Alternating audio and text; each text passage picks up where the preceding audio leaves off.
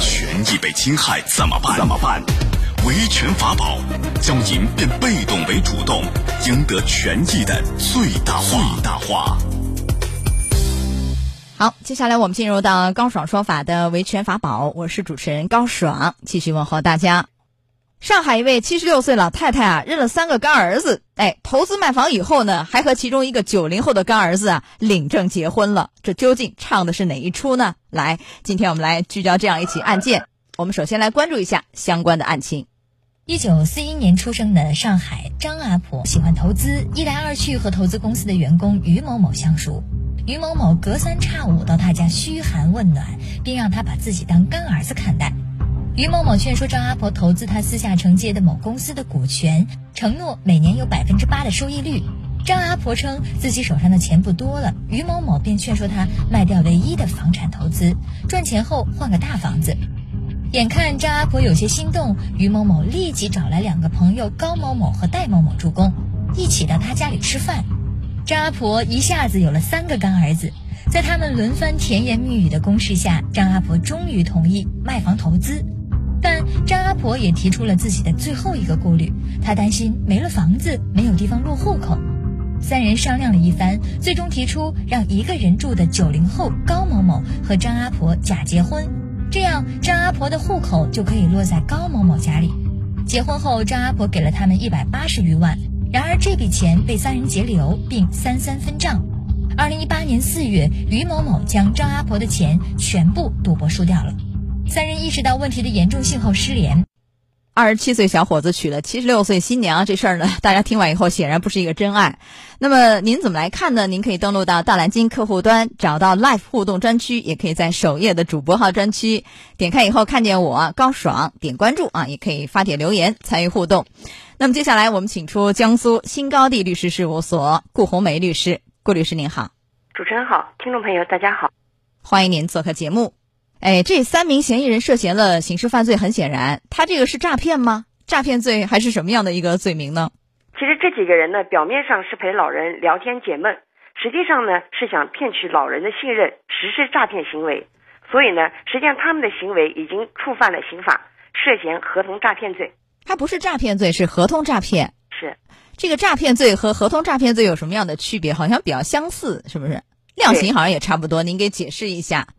嗯，都差不多，都是以非法占有为目的。但是呢，合同诈骗罪呢，是指以非法占有为目的，那么在签订履行合同过程中，采用虚构的事实或者隐瞒真相等欺骗手段，骗取对方当事人的财物，数额较大的行为。嗯嗯，这个量刑都是三年以下三到十年，十年以上到无期，是这样吗？是的。那这三个嫌疑人都是主犯，还是说有主有从啊？这个三个人的话，应当是有主有从。这个要根据具体的情节来分析。那从目前来看，谁是主？那个于某某、高某某，这个应该是主犯吧？是的。啊，那剩下那个戴某某是从犯。从犯对。啊，好，所以这三个嫌疑人啊，后来呢被法院以合同诈骗罪分别判处有期徒刑两年到三年不等，并处罚金两万到五万不等。然后骗去的那么多钱，一百八十多万，这个钱是要退赃啊，还是怎么处理？是的，可以要求返还。那挥霍掉了没钱还怎么办呢？如果确实挥霍掉了，但是他毕竟是欠这个就是被害人的钱，他如果将来有钱，他还是必须要偿还的。但是这就不好说什么时间了，是吗？对，是的。好，这是一块啊。来，我们谈一谈这个张老太太和这个小伙子高某某，他们俩这个婚姻有没有效？因为原来说是假结婚。为了投资嘛，是吧？假结婚，但实际上我们说法律上没有假结婚的概念，结婚就是真的，是不是？所以他这个婚姻呢有没有效？而且他是基于一个诈骗去，等于是和老人要结婚，这个目的是骗钱。那么在这样的一个状态下，这个婚姻还有效吗？就不同于一般的那种假结婚嘛，有效吗？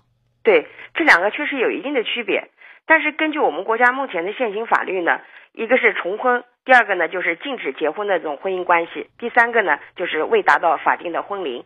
只有在这三种情况下，才属于无效婚姻。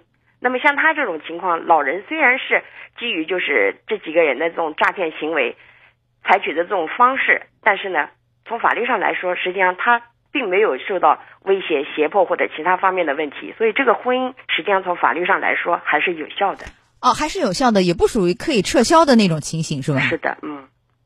那怎么办呢？要解除这个婚姻关系，还要离婚？是的，还是要通过法定的形式。哦，还要离婚？那离婚的话，我们想问一下，这个财产怎么分配啊？咱们先谈谈这一块，这个财产，因为毕竟是结了婚了嘛，是不是？这个财产还要分割，一分为二，怎么看？因为对方又骗了老太太钱，就这这一笔账应该怎么算嘛？他这个需要退赔的钱，当然是他个人，因为属于犯罪行为，那么肯定属于他的个人资产进行偿还。因为他这个房屋属于老人的婚前个人财产，所以婚前财产永远是他的个人财产。即使在婚后进行变卖了，但是这个钱还是属于老人的个人财产。嗯，所以那个骗的钱是要退赔要还啊。是，这是一块。除了这一部分钱以外，他们俩在婚后的那个，就虽然没有共同生活，但也是一个婚姻关系。这个钱高某的收入啊，这个是要一分为二给老太太吗？怎么去分他们两个在婚姻关系存续期内的这个财产？只能说从法律上来说，呃，高某，比如说他有其他一些收入啊，各方面的，或者是工资啊、薪金啊、报酬啊等等，应当从法律上来说也是属于夫妻的共同财产。包括老太太退休金啊，这也是共同财产，这一部分两个人加起来还要再对半分，是这样吗？对，从法律上来说，实际上是的。啊，那还有一个，刚才您说了，这房子是老太太婚前个人财产，卖了以后折现嘛，但是他其实把这个钱给了这高某某。哎，让他去投资怎么样？那这个给的行为有没有会认为是一个赠与啊？会不会转变这个性质？这个不存在吧？这个应该不存在，因为他们几个人实际上都是明知的，这个钱实际上是拿去名义上是做理财的，是只是等于说相当于委托他去办理理财的这种行为。但那个委托并不是一个呃丈夫的身份嘛？婚姻当中丈夫的身份，但这个其实也不是一个赠与，是这样吗？不属于赠与的行为。嗯，那这个老太太还能主张哪些呢？因为我觉得目前来看，她想要回那个房子的钱就很难了。呃，在法律上还有哪些权益可以主张啊？如果给她造成了其他的经济损失，这部分的话，他也可以要求赔偿。啊，老太太自己要为自己的这个行为担一定责任吗？您觉得会不会？